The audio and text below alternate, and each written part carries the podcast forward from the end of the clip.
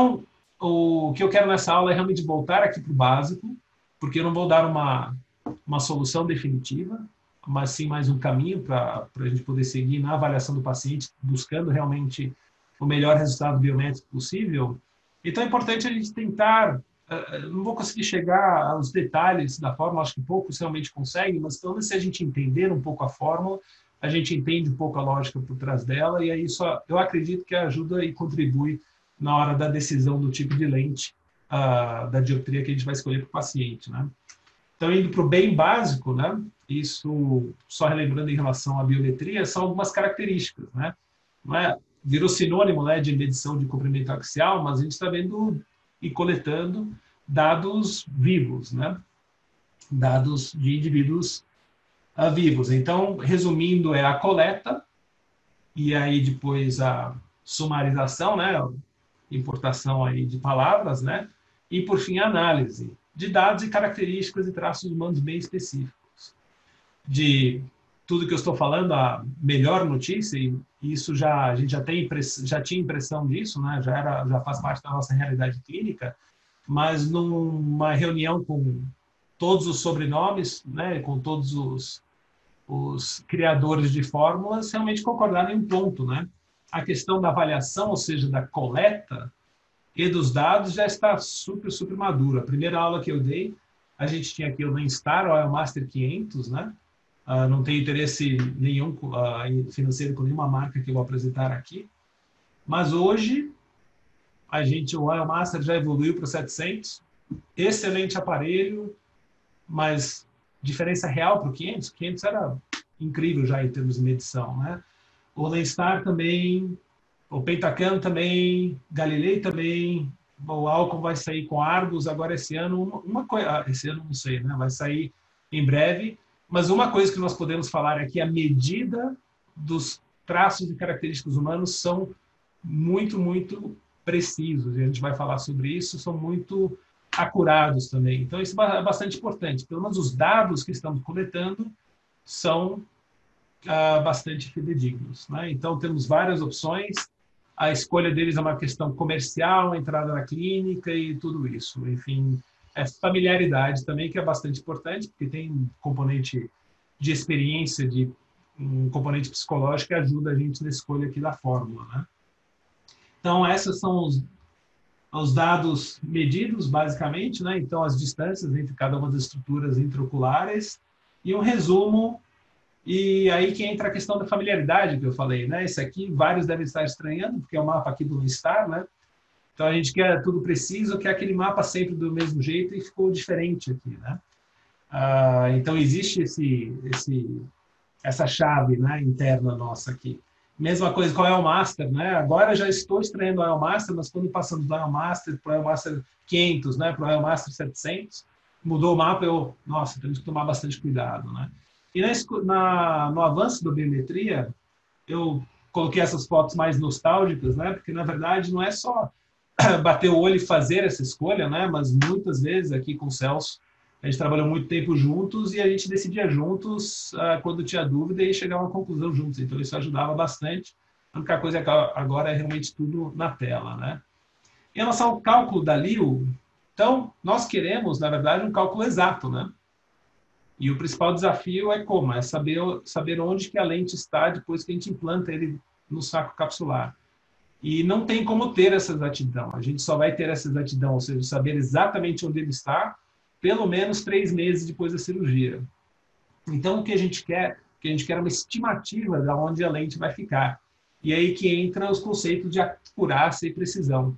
Então, a acurácia vai ser o resultado dado pelo aparelho batendo com o resultado pós-operatório, os dois batendo juntos, né?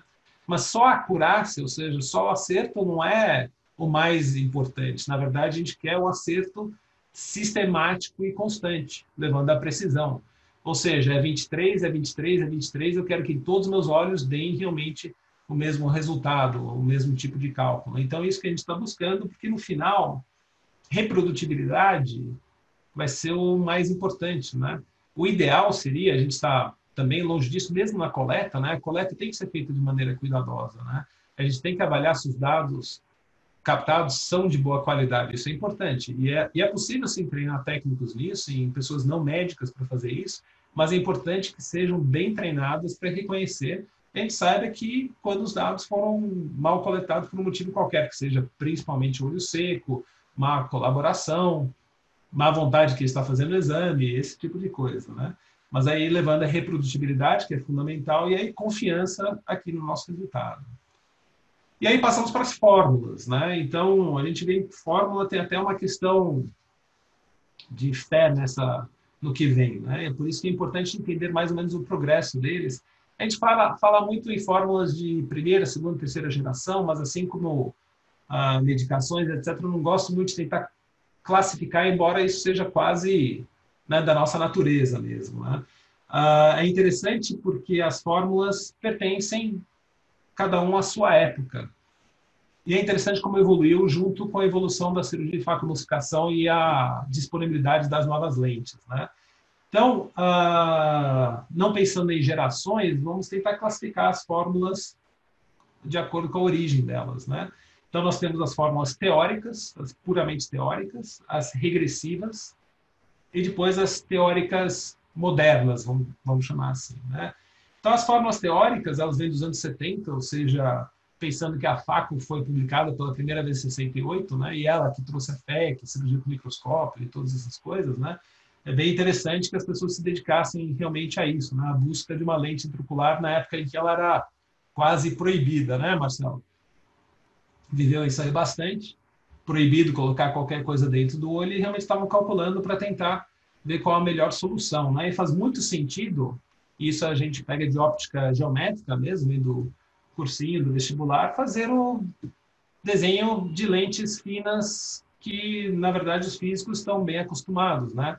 A dioptria nada mais é do que a medida de distância. Se você você não sabe onde a lente vai ficar, né? Mas você sabe o comprimento do olho, sabe onde você quer focar as devidas imagens, você tem acesso à curvatura de córnea e à curvatura das lentes que você está implantando, então, teoricamente, você consegue calcular essa distância que está ali, né? Teoricamente. Então, faz muito sentido, né?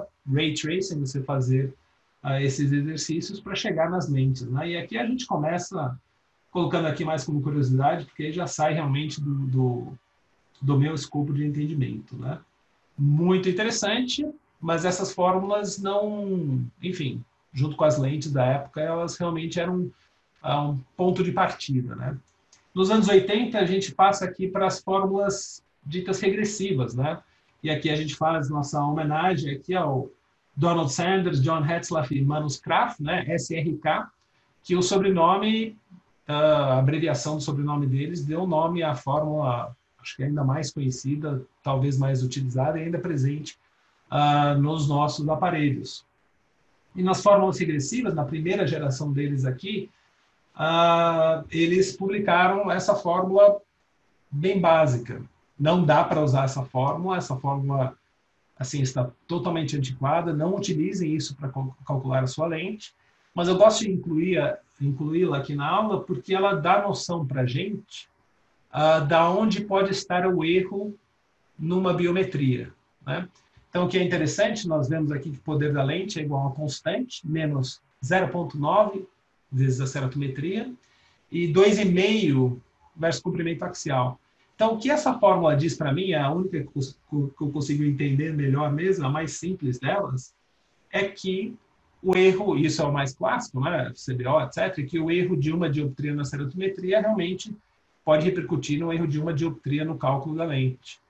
Já no comprimento axial, um erro de um milímetro já pode repercutir até quase três dioptrias no cálculo. Isso era muito importante, especialmente quando fazíamos mais biometria ultrassônica, agora com a biometria, agora, né? 20 anos agora com a, com a biometria ótica, isso, como eu falei, a coleta, o comprimento axial é um dado que é muito, muito tranquilo de coletar com os últimos, com os aparelhos mais novos e não tão caros assim. Então, ela evoluiu depois para SRK2, que aí eles fizeram ajustes para olhos curtos e para olhos longos, né? E a gente vê que é um ajuste. Então, a fórmula regressiva, basicamente, eles tinham um número de pacientes que eles estudaram, né? E aí, por meio de engenharia reversa, a fórmula mesmo, eles chegaram nessa, nessa fórmula que eu apresentei para vocês. Aqui para viram que realmente para olhos uh, menores e olhos maiores a fórmula não era não, não dava resultados precisos e acurados. Ah, então eles fizeram ajustes uh, também baseados na coleta de dados de pacientes. Então a gente observa aqui que a constante ela recebia variáveis de acordo com o tamanho do olho. Então, uh, um comprimento menor do que 20 milímetros, você acrescentava 3 na constante, e assim por diante, uh, de acordo com o tamanho do olho. O fato é que todos, todas as fórmulas hoje, mesmo as mais antigas, elas acertam muito para olhos normais de tamanho normal. Mas a que, grande questão é nos desvios em olhos muito grandes e olhos muito pequenos a gente conseguir resultados bons. Né? Então, esse é o principal desafio. Mas muito empírico ainda. Né? Então, evoluímos aqui nos anos 90 para mistura de fórmulas teóricas com uh, dados de pacientes, dados de coleta de pacientes. Né? Acho que eu pulei alguma coisa aqui. É. Então, um exemplo, nós temos a Holiday, a Holiday eu não vou falar tanto dela aqui, porque bom, a Holiday levou em consideração aqui a altura da córnea. Uh, ela estimava a altura da córnea de acordo com o comprimento axial e a ceratometria, então acreditava-se né, que, uh, que córneas mais curvas tinham uh, profundidade de maior, e na maioria dos casos tem mesmo, com uma grande exceção, que a gente vai falar um pouquinho mais para frente, espessura da córnea, e ele introduziu essa, esse conceito da, do surgeon factor. Né? Então, a lente ela pode variar de acordo com a cirurgia. Né? E principal exemplo, e a fórmula utilizada até hoje, embora né, antiga, é o SRK, SRKT, que pega os conceitos ah, de regressão de busca de dados de pacientes, mas associa uma forma teórica bastante robusta. E é bem interessante, essa fórmula foi publicada, né? Não é o caso de entrar em cada uma das etapas aqui, porque a gente vê que eles chegam nisso, né? Mas eu queria chamar a atenção aqui para a última linha, que na verdade é a principal, entre aspas, né, deficiência dessa fórmula, em que o ACD ele é estimado. E se a gente for subir um pouquinho, né, a gente, a gente chega, uh, ele chega nesse valor baseado também na ceratometria. Então, é um erro que fica mais ou menos embutido na fórmula, é baseado em experiência mesmo, e aí ele vai migrando para o resto desses cálculos bem simples aqui, bem, bem fáceis aqui de, de entender. Mas a principal característica, na minha opinião, dessa fórmula é realmente a, essa questão do ACD, ou seja, do comprimento da profundidade de câmara anterior ser estimada a partir de um dado que é medido, ou seja, não é medido. Eu entendo que isso parece muito diferente agora, né? mas uh, na era da biometria ultrassônica pura, que era dessa época, fazia todo sentido. Né? Uh, isso mudou com o que a gente vai ver daqui a pouquinho. Né? Uh, é interessante que nós vemos que mesmo na SRKT existe uma alteração de fator de refração aqui existe também essa questão de ajustes inconstantes para olhos longos e olhos curtos. Então, a gente tem que prestar bastante atenção em olhos muito curtos e olhos longos quando estamos usando SRKT, porque pode ser realmente uma fonte de erro. Né? O, acho que a principal evidência desse tipo, dessa, muito entre aspas, né, dessa deficiência ou falha aqui dessa fórmula, é na cirurgia refrativa. Na cirurgia refrativa, nós temos um olho longo uma córnea curva e, claro, né, uma profundidade grande de câmara anterior. Mas aí aplicamos o laser, a córnea de curva passa a ser plana, né? Mas ela mantém a profundidade de câmara anterior. Mas não vai ser o que essa fórmula vai estimar. Então, isso evidenciou um erro interessante dessa, dessa fórmula, né? Exatamente pós-operatória refrativa, que exatamente nos anos 90 sofreu um boom inacreditável de centenas de milhares de pessoas operadas, né? Então vieram algumas soluções, a gente vai abordar isso mais para o final, em casos especiais, né? mas especialmente a Berry. A gente usou muito aqui a Double K, né? Para pós-refrativa, em que ele pega exatamente a fórmula de SRKT, mas aí ele introduz o cálculo da córnea baseado ah, no dado pré-operatório do paciente. Então, ele faz uma diferença entre o pré-operatório e o pós-operatório, para chegar a uma curvatura adequada, e aí uh, você tem um ajuste uh, da fórmula para uh, pacientes que já passaram por cirurgia refrativa. O problema é que né, o paciente com catarata que foi operado refrativa, operado 10 anos, 15 anos depois, e a gente não tem esse dado. Então, muitas vezes a gente tem que estimar como uma ceratometria média. Né? Bom, outra fórmula bem interessante, né, o Hoffer-Q também, ela é baseada em regressão, ou seja, em dados obtidos a partir de uma sequência grande de pacientes, junto com uma fórmula teórica. Ah, quando a gente estava em formação na residência, né, sempre era assim, ah, vamos usar RCQAT para olhos maiores, Hoffer-Q para olhos menores, né? Mas aí, lendo os artigos, acho que são três frases de um artigo do Huygens falando que o é mais para olhos curtos.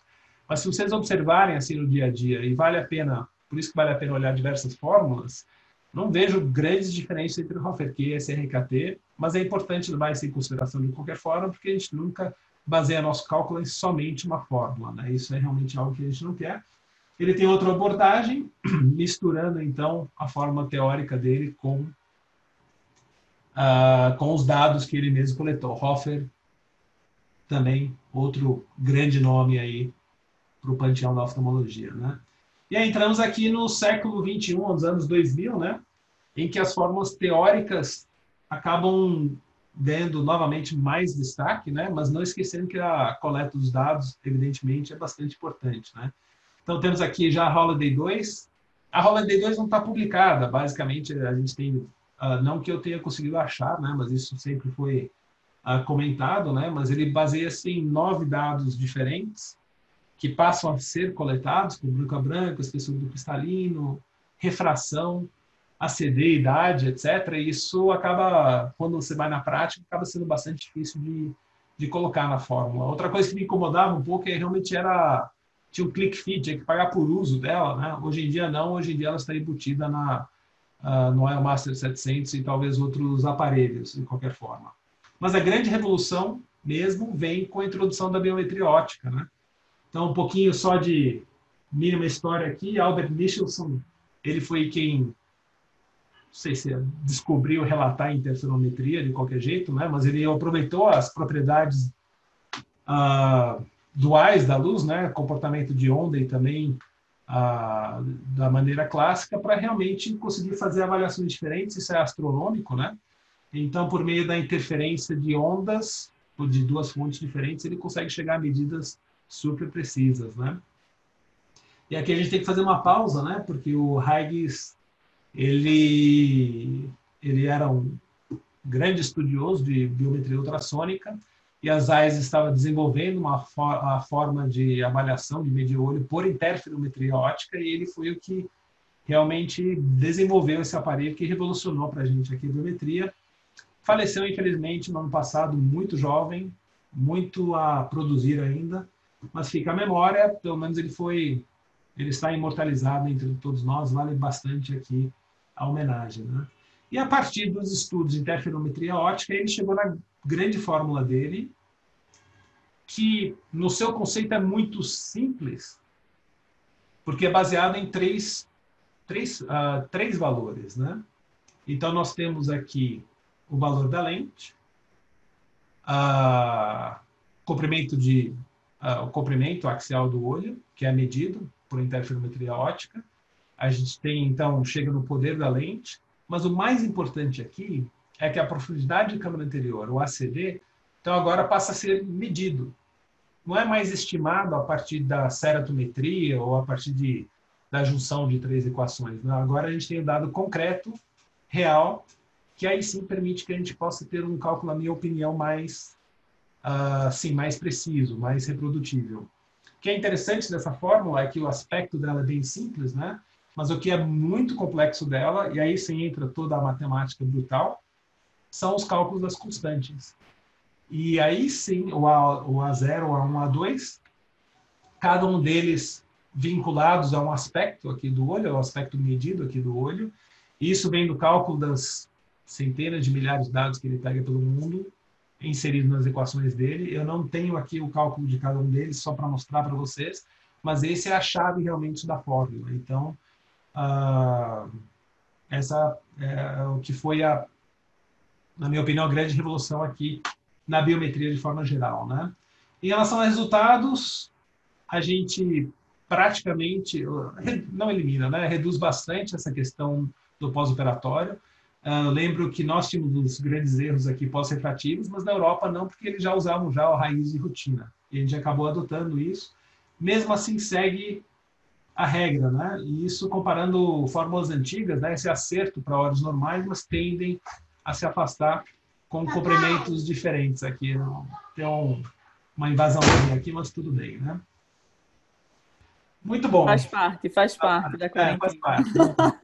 É quarentena, quarentena. Ah, muito bem, então, indo também da maneira prática, né? Essa aqui é a janela do, do Oil Master 700, né? Então, nós temos aqui a Hoffer Q, ainda bastante em uso.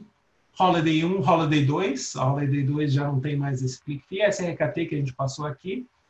A Hives, que nós falamos aqui. E entramos na Barrett, né? A Barrett é, é incrível porque uh, não as primeiras fórmulas, né? Mas a gente falava muito de todas essas outras, mas a Barrett veio um pouco depois, eu diria 2012, 2014, uh, como tendo se popularizado, na verdade, né? Mas ela é uma fórmula antiga. Se nós observarmos aqui, né, a primeira descrição dela aqui foi em 87. Isso, na verdade, é um é algo inacreditável, porque a primeira lente dobrável mesmo foi 84, né? Então, imagina como é que estava aqui na época e ele fez a, a primeira publicação e aí ele passou para a Barrett Universal 2. Acho que a gente não vai ter tempo aqui de eu esmiuçar a fórmula, porque já estamos indo para quase 40 minutos. Mas vale a pena pegar o artigo, ele, ele, ele é do Journal de Catarata e Cirurgia Refrativa, eu tenho aqui se vocês precisarem, qualquer coisa eu mando aqui para vocês. Mas ele faz uma decomposição aqui do olho, são umas 10 equações uh, para chegar na fórmula final dele. O que é interessante é que em várias dessas equações, aí ele, pela curvatura da córnea, análise periférica da curvatura, ele consegue inferir uh, outros dados, inclusive a curvatura possivelmente real da córnea. Então, a forma teórica mesmo, ele faz uma estimativa do ACD, mas aí eu acho que, apesar da Universal 2 ter sido publicada em 93, Bruna, depois você me corrige, mas todas as referências dos trabalhos de Douglas Koch, tal, eles voltam para esse trabalho aqui, que foi 93. Então faz bastante tempo Papai, mesmo. Né? eu vou também o resto do meu almoço. Tá bom. E então são fórmulas antigas, mas acho que o que fez esse destaque incrível, porque a gente sabe que ele tem um nível de acerto bastante grande, ele é um, ah, uma fórmula padrão para ser comparável. Uh, realmente acho que é a introdução da medida do ACD. E aí você tem o ACD como última chave, aí ele ficou uma fórmula incrível, porque todo o resto é bem calculado, baseado em medidas, e uma teoria bem, bem robusta. Então vale a pena pegar o artigo e olhar as equações, embora eu pessoalmente não consiga desvendá-las. Né? Se a gente entrar aqui no Lenstar, aqui no menu do Lenstar, então temos aqui Barrett também, Huygens, Hofferke, Holiday, e aí passamos para dois destaques aqui, que é Olsen e o Rio RBF, que fazem parte do... Uh, que estão dentro da máquina, né? Então, são fórmulas publicadas, mais ou menos publicado no caso aqui do Olsen, mas que eles licenciam aqui para essas empresas. Então, estão à disposição tanto online quanto dentro do próprio aparelho, né? Olsen é um caso à parte. Esse aqui é o primeiro trabalho dele também, esse pessoal todo, 86, né? Mas ao fazer o levantamento dos trabalhos dele, porque eu queria pegar especificamente a fórmula dele que é utilizada no aparelho, ele tem quase 100 artigos somente de biometria, de cálculo de lente, previsão teórico assistido do computador. Assim, é bem incrível o volume de trabalho publicado aqui do Thomas Olsen. Realmente é uma vida dedicada a isso. Ter uma fórmula do biômetro, para mim, é quase um, um prêmio de, de life achievement, né? de, de conquista. E o último artigo dele uh, é baseado numa patente que ele fez mesmo, então, o bom de patente é que a gente sempre consegue buscar, né? Então, lá está a origem, apesar do que está escrito aqui no, no artigo, né? E ele faz realmente uma estimativa, ele chega no que ele chama de uma constante C, em que ele tenta realmente dar a, a posição efetiva da lente. E foi interessante que ele obteve isso por medidas do pré e pós-operatórias. É bem interessante isso, né? Porque se a gente conseguir um número grande aqui de dados, de repente, eu não falo de mil, dois mil, eu falo de dez mil, cem mil, um milhão, de repente a gente consegue chegar nisso, né? Seria uma regressão inversa aí, né? Mas está aqui a fórmula dele publicada, está patenteada, né? Então isso, como eu falei, garante a vida deles. Esse aqui é o artigo que foi publicado, que é realmente isso. Ele usa conceitos teóricos mesmo, mas baseados em dados pré e pós-operatórios, para chegar na posição da lente efetiva e dessa forma chegar a um valor de lente intraocular mesmo. Aqui acho que houve uma invasão aqui da minha filha e aqui ah, chegamos à, à fórmula de Rio-RBF, né? Então, claro, tem os sobrenomes, tudo, mas sempre um trabalho em conjunto. Eu deixei o, as capturas como foram, porque a aula é basicamente dele em relação a isso, né? Mas aí temos todo o pessoal que você passou lá da Baylor, né? Lembrando que é a Li Wang, né? né? Não é o Li Wang. Então, isso é verdade, é, verdade. Não é o Wang, cansei de ouvir já, ah, o Wang, o Wang, a forma, um ajuste, mas é a, né? Verdade. E, e também, no final, eu falo de disputas, etc. Você vê algumas, algumas espetadas nos próprios artigos uns aos outros, mas eles acho que são grandes amigos e não dá para trabalhar totalmente sozinho nesse tipo de, de área, né? Então, ah, basicamente o que eu falei aqui, né, que é poder chegar em algum ponto de previsibilidade, né? E aí ele caminhou para ele caminhou para a inteligência artificial. Essa apresentação eu vi em 2014, né? Então ele estudou alguns processos matemáticos aqui para tentar mudar totalmente as fórmulas, porque agora eram fórmulas, né, de teórica, ou seja, de, de, de uh, estimativa de distância mesmo. A questão é talvez buscar outras fórmulas matemáticas baseado em coletas que nós fazemos do olho e, chegar a uma conclusão final. Então ele estudou esses três primeiros modelos aqui, e aí ele foi aqui para as redes neurais né, artificiais e a função de base radial. São dois, duas estratégias aí para inteligência artificial. Né? A gente trabalhou né, na escola e tudo isso, né, com Luiz, com Paranhos, com redes neurais, glaucoma já utiliza faz bastante tempo. Faz bastante sentido né, usar isso para biometria, você ter várias fontes que chegam em algum. Né? Ah, você, eles têm essa questão de aprendizado adaptativo também, são ah, conseguem se organizar de maneira que automática. E aqui é mais ou menos o aspecto gráfico aqui da projeção ah, de, não sei, mil vetores utilizando um gerador de distância Manhattan, que é um, uma estratégia aqui matemática, né? Então você consegue treinar, treiná-los e você consegue chegar em distâncias específicas, só que ele achou algumas limitações para redes neurais. E aí não foi a escolha dele no final para a abordagem atual da fórmula dele, que a gente vai falar sobre isso um pouquinho mais. A função de base radial, que é isso aí embaixo, né? Uh, ele é utilizado por em reconhecimento facial, né? E é bem interessante porque todas as aulas que nós vemos de, de inteligência artificial, eles realmente, né, o, você começa com o rosto só sendo um círculo, depois você vai acrescentando formas a ele, e aí o computador vai utilizando essa abordagem aqui para aprender o que é o rosto e no final aprender uh, que o rosto pertence a algum tipo de pessoa, e nós vemos isso nas nossas uh, câmera, nossos celulares, né, em todo ponto, e é incrível como a gente consegue organizar uma coleção inteira de fotos baseada no rosto aqui, né? Então ele acabou optando por isso, e a ideia aqui é também se basear na ceratometria, no comprimento axial, na profundidade de câmara anterior, uh, utilizar a função de base radial, que aqui só estou mostrando aqui como organização, né? E aí ele chega no conceito de construções matemáticas que a gente vê representado nesse gráfico.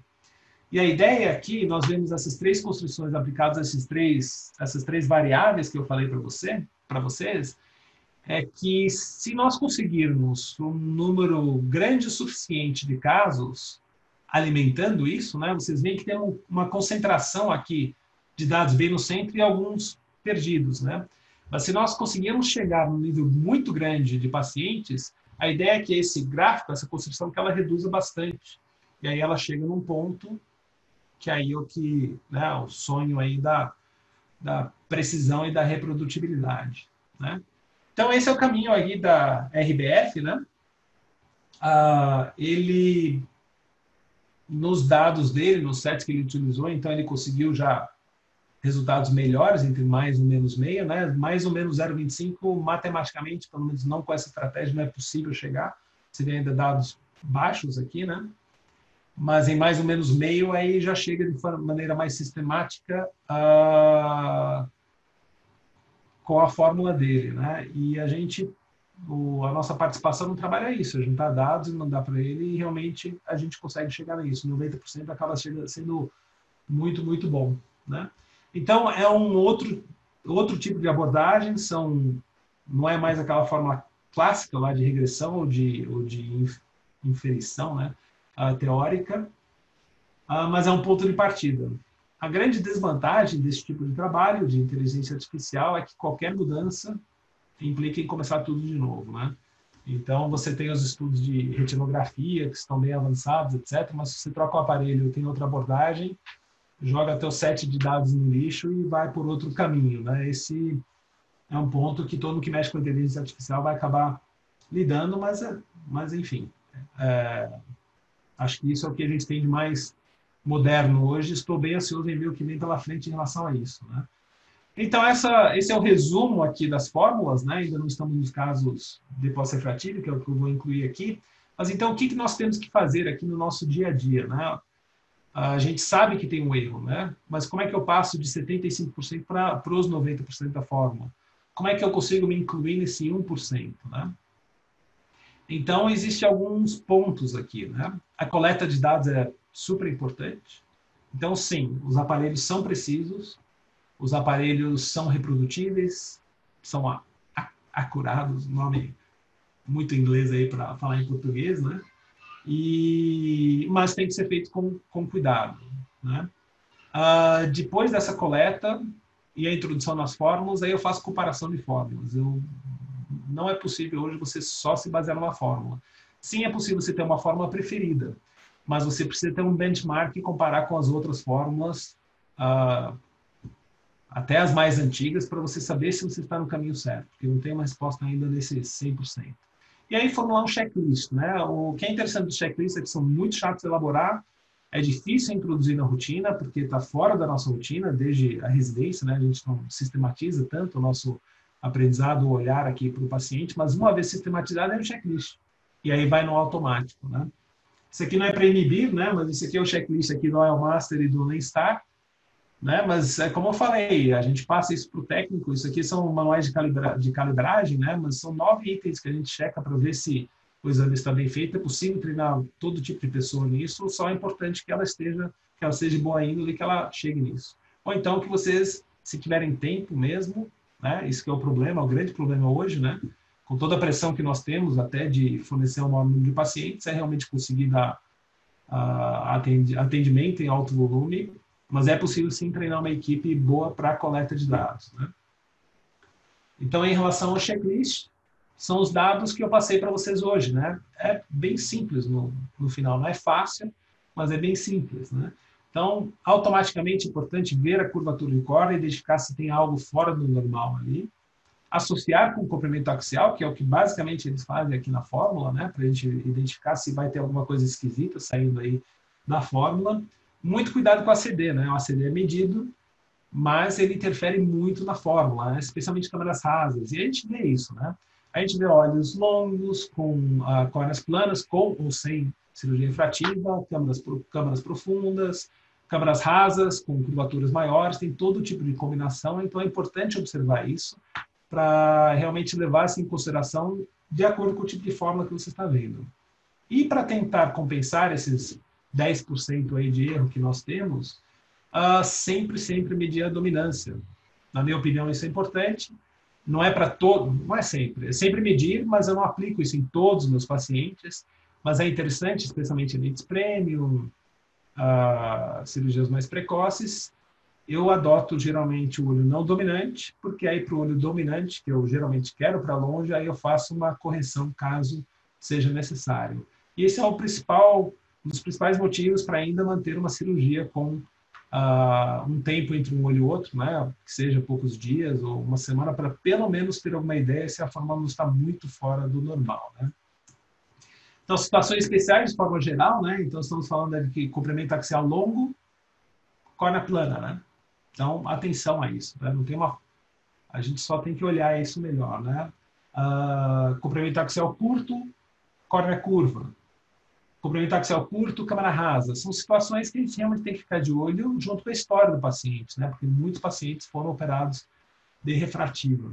Em relação à refrativa, o que temos, temos em relação às fórmulas, né? Então, isso está embutido também uh, no Lenstar. Então, no Lenstar, no Master, a gente tem opções e mesma coisa a gente pode acessar isso online. A Rambere aqui eu já falei, né? O Chamas ah, não muda tanto a, abordagem deles, muda um pouco a história, né? Então ele chama o método dele de no history, né? Ou seja, sem história. Ele faz uma, uma outras fórmulas aqui, né? Mas ele ele faz uma estimativa aqui da é, também é uma estimativa aqui da profundidade de câmera anterior, ele usa isso na própria fórmula dele, e teoricamente você conseguiria isso sem a ceratometria prévia. Né? O Haigis fez uma variante da fórmula dele também para pós-retrativa. O Ramberi, como eu falei, ele pegou apenas pegou a SRKT e colocou o pré, né, a ceratometria pré e pós-operatória. Mas que tipo, é incrível, né? Tá lá no Lenstar também. E realmente é uma forma simples de regressão, né? O que ele fez foi um ajuste, quase o que a gente fazia lá, né? No, no departamento de catarata, lá com o Wallace, uma acrescenta dois ali na, no, no poder da lente. Mas é basicamente isso mesmo, né? Ele pega o poder da lente, multiplica de acordo com a convergência e ele chegou nessa constante para ajuste de pós-refrativo. Então é bem simples, não deixa de ser uma, uma abordagem bem interessante. E o 2K, né? que é utilizado para pós-refrativa, é uma adaptação aqui, ele, o Barrett modificou aqui os valores de ceratometria também, idealmente, se você tiver ceratometria prévia, mas isso basicamente não é possível, né? Então, ele é uma solução para a fórmula dele parecido com o que o Aramberi fez, né? Então, é, é a, nos cálculos pós-refrativa, mostraram os bons resultados que temos hoje em dia. Visando, então, minimizar erros, né? Como é que a gente calcula aqui, especialmente para as lentes premium, né? Então, aqui tem esse...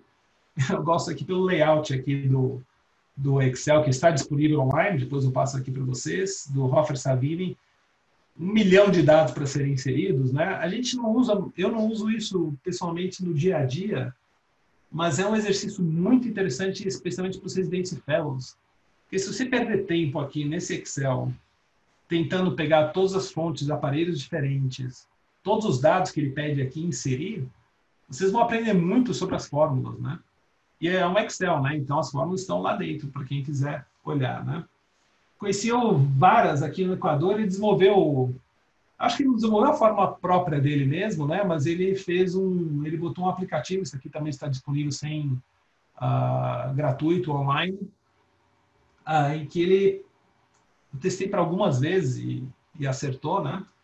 Mas ah, ele tem usado sistematicamente, ele tem essa não tenho acerto especificamente a fórmula dele, né? Mas acho bem interessante que ele, como equatoriano, tenha desenvolvido isso. Ele é uma pessoa brilhante e espero que isso avance bastante, né? Calculadora Baras. Nós temos aqui os sites, né? Então, isso aqui para pós-retrativa da Ascris, ah, é uma das isso modificou a ASCRI está mudando tudo, né? A gente vai ter congresso virtual online esse ano. O site está mudando completamente, né?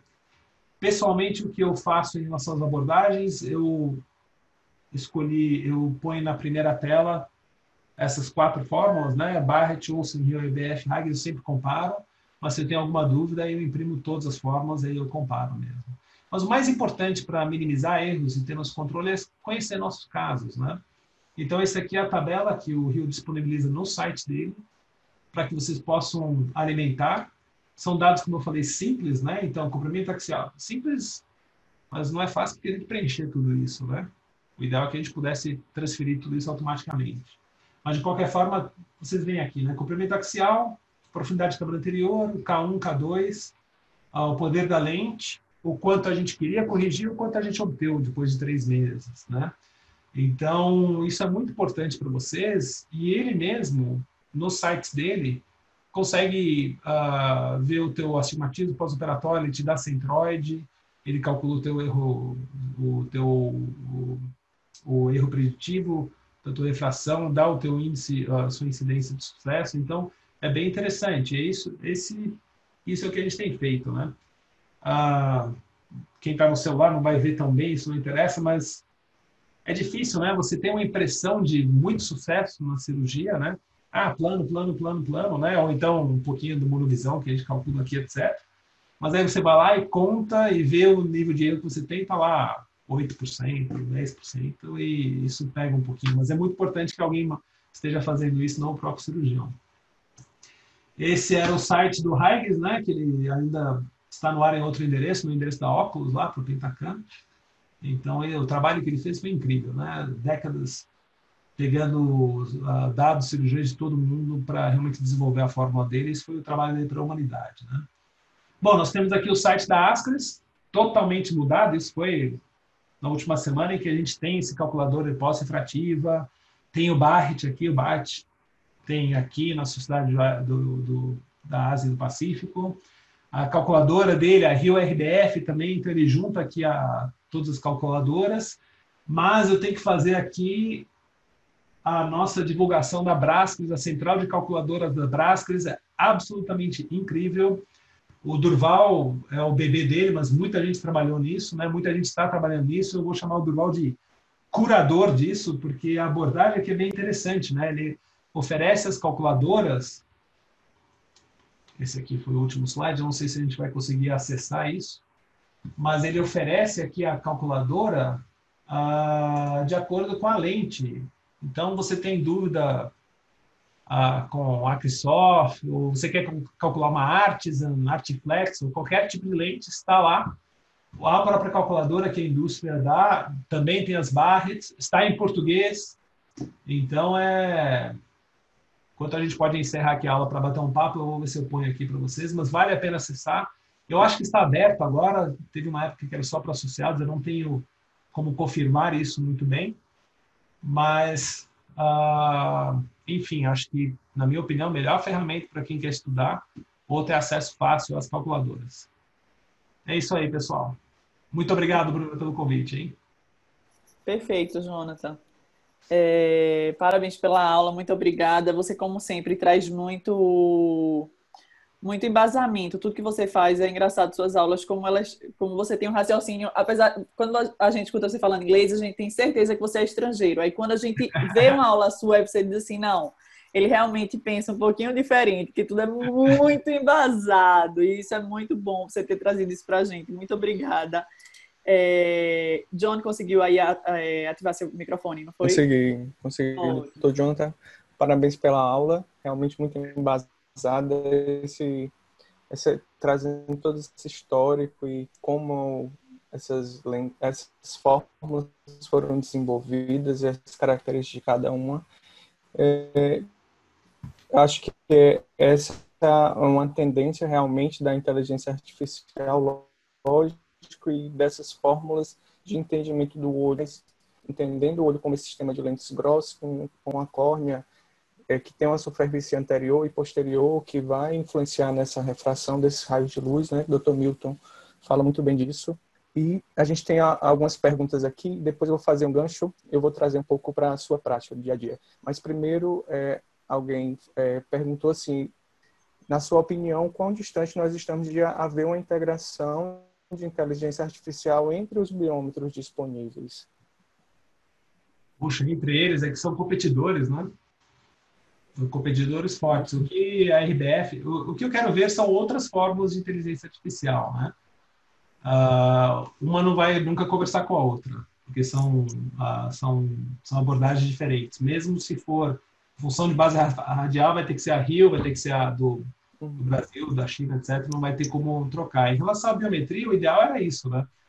Uh, a gente teria que entrar numa era de arquitetura aberta, de biômetros, de lasers, de faco, para que desenvolvedores possam colocar lá e integrar. Mas integração entre biômetros, uma pena. Né? Mas a RBF está online, a barra está online, as fórmulas são disponíveis para que todos possam calcular, só dá um pouco mais de trabalho. O que o biômetro faz com as fórmulas dá conveniência.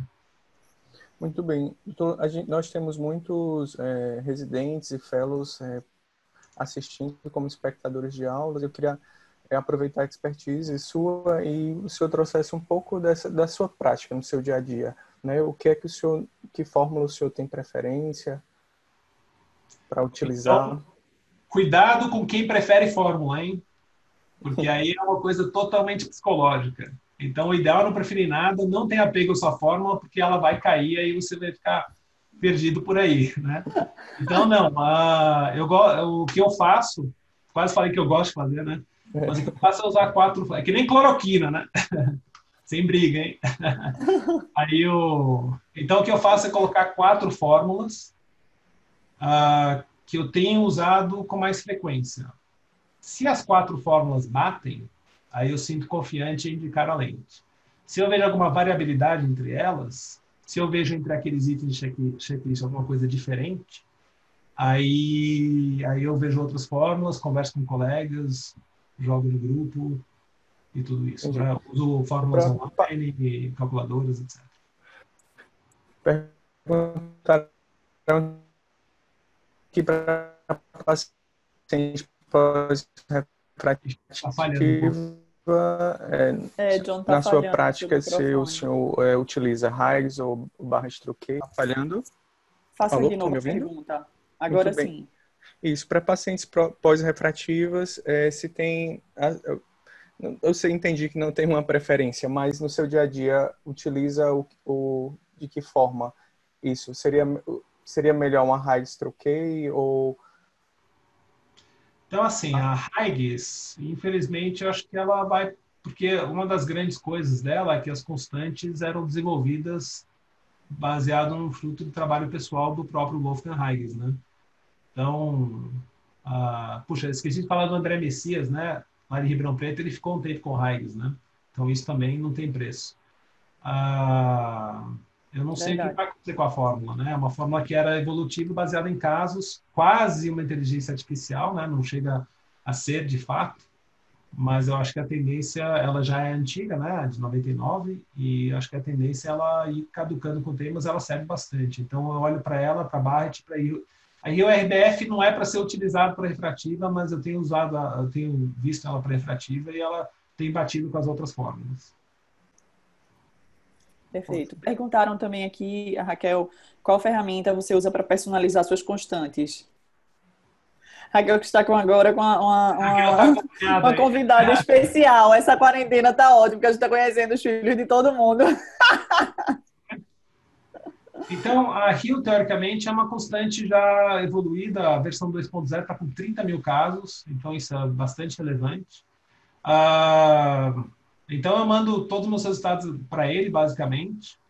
Eu já mandei bastante lá pro pro Higgs mesmo, mas já faz alguns anos que não. E na verdade, o, né, nessa ferramenta, no site do Higgs, os próprios representantes têm vindo atualizado os biômetros uh, baseado nisso, mas eu, eu não sei, né? Tem cada biômetro tem a opção de dar o upload da fórmula ULIB, né? Eles chamam de esqueci qual acrônimo agora e, mas eu não sei se eles têm feito isso com muita frequência. Eu pessoalmente acho que aquela base de dados não tem sido atualizada. É, já faz um tempo.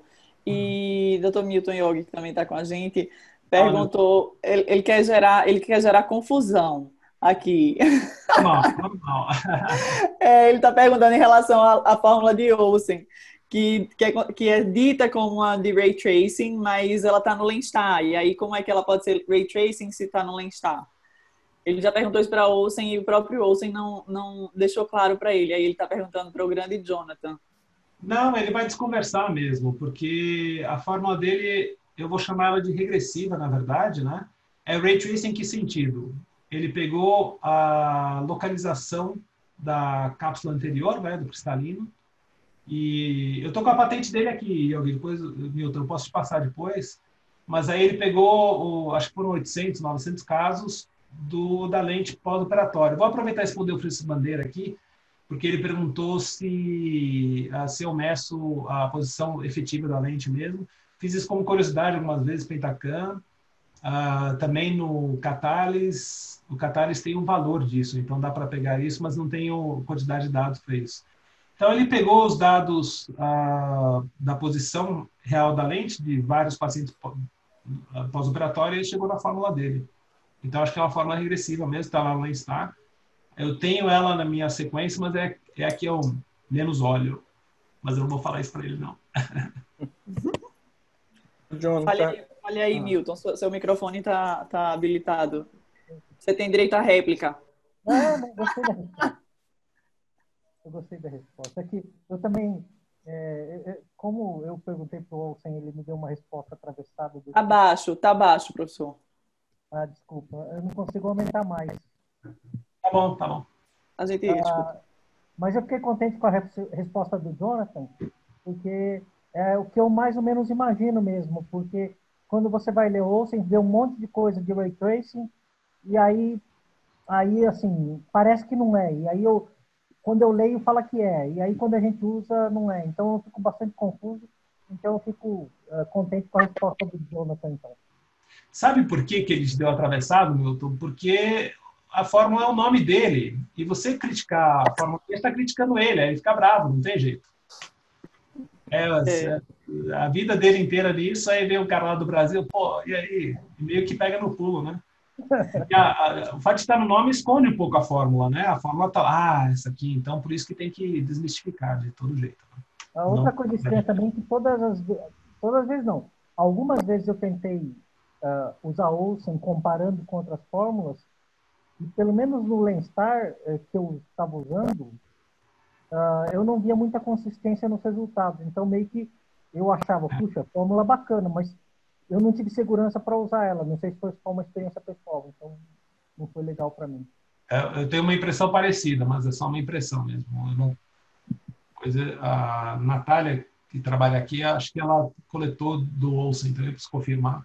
Aí talvez a gente tenha alguma coisa, mas você vê que.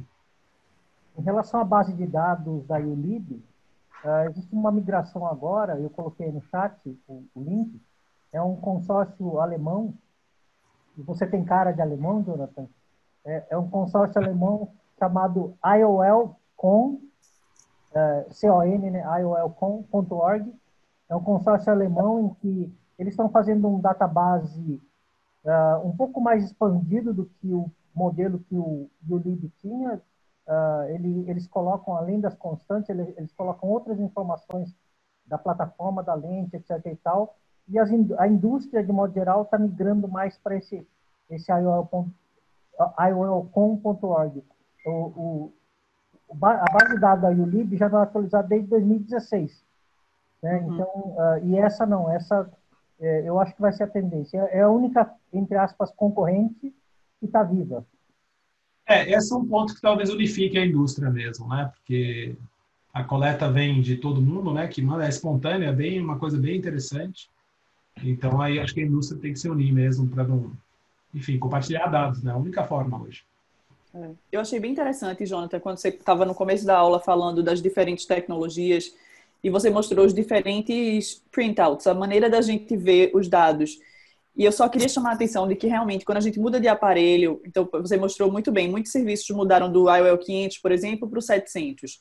E aí é, é muito importante que o cirurgião dê um passo para trás e tome ainda mais cuidado na escolha das lentes, porque realmente muda a maneira de onde você procura seus dados. Então, uma coisa que foi bem interessante aqui quando a gente é, chegou, quando chegou o IOL 700 aqui, é que, por exemplo, em olhos pós-refrativas, que no 500 aparece lá em cima, L miopic, por exemplo, L hipermetropic, no 700 você já não tem essa nomenclatura, porque na hora que você diz para o aparelho que você já fez um LASIK miópico, por exemplo, ele automaticamente, quando ele dá no, no, no, na, no resultado do Higgs, ele já entende que é o L, o Higgs L, não, não vai estar tá lá escrito específico. Então, são alguns detalhezinhos que é realmente muito importante quando a gente está fazendo essa mudança de tecnologia na, no hospital, na instituição, realmente dá um passo para trás, aprende onde estão as coisas que a gente está acostumado a ver, o que é que a, que a tecnologia nos agrega em relação a novidades e a, a realmente maior precisão para poder seguir de forma segura. É, o Milton fala isso para cirurgia, né? Tem que sair da zona de conforto, mudar é sair da zona de conforto é muito desagradável porque está acostumado a trabalhar de, de, um certo, uma certa maneira. Mas a melhor forma de abordar isso é, ah, chegou o aparelho, para um pouco, vai lá, leia o manual, é. ah, as coisas básicas, se familiarize antes de introduzir ele 100% na rotina, porque aí fica aquela coisa, é que nem, ah, Peitacã e Galilei, mas mesma coisa. Mas se eu vejo o mapa do Galilei, que, a gente só usa Pentacão, eu fico né, meio perdido. Aí tem que parar, olhar, analisar antes de ir. Né? Uma última pergunta antes da gente encerrar. É, foi mandada aqui no, no chat. Como é que você aborda os olhos que são fora da média? Com muito cuidado. é isso, é multifórmulas e discussão com colegas. Perfeito. Avalie né, o que está fora, não, não, não confie muito. Veja, o importante é identificar que o olho é anormal, né? Entre aspas. E aí, aí discuta. Leve para alguém, manda e-mail, manda e-mail para o Milton. E aí. Vou, vou, fazer a última pergunta minha agora. A doutora Bruna fez a dela, vou fazer a minha. Doutor, é, doutor Jonathan, é, me diga uma coisa. Quando o paciente tem uma surpresa biométrica no primeiro olho, né, é, que a gente tem a chance de aprender com esse, esse primeiro caso, o segundo olho, o senhor compensaria esse erro ou seguiria a biometria? Já que a gente vem falando dessa reprodutibilidade de bons aparelhos com medidas confiáveis. É difícil, né? Porque é. eu estou acostumado ao biômetro entregar, né? Mas às vezes que eu segui o biômetro não foi muito bem, não. Então, é importante que seja refração dinâmica mesmo, né? Que confirma. Lembrando que ainda é recente, então edemas. Uh, Pós-RK, por exemplo, é super normal ter um erro que vai regredir, então tem que levar isso em consideração. Mas se for um olho sem inflamação nenhuma, que tiver um erro significativo, sei lá, duas dioptrias, que é super raro hoje em dia, ainda bem, né? Ah, que exija tratamento, aí eu, aí eu ajeito baseado na clínica mesmo. Ou seja, biometria, ou tento repetir a biometria, repetir a Pentacan, etc. Eu repito tudo veja os resultados novamente, se bater tudo e tem uma refração de fato dinâmica que está dando isso, aí eu, aí eu mudo de acordo com a refração, em geral, mas não, não tem uma regra muito, muito específica para isso. Excelente. Tá, joia. A gente já passou um pouquinho do seu tempo, Jonathan. Muito obrigada por, por estar aqui. todo mundo aí. Bom ver todo mundo aí. Excelente. Com saúde, hein? Contamine é lentamente. Muito obrigada e obrigada a todos que nos acompanharam. Realmente está é, tá sendo um prazer estarmos juntos aqui duas, três vezes na semana. É e amanhã a gente tem aula também de novo, às 5 horas da tarde, sobre OCT, é, e vai ser bem interessante, tá? Então, muito obrigada, Jonathan, e até a próxima. Obrigado, Marcelo, todo mundo aí, viu? Tchau, tchau, doutor. Tchau, tchau. Bom, tchau, tchau.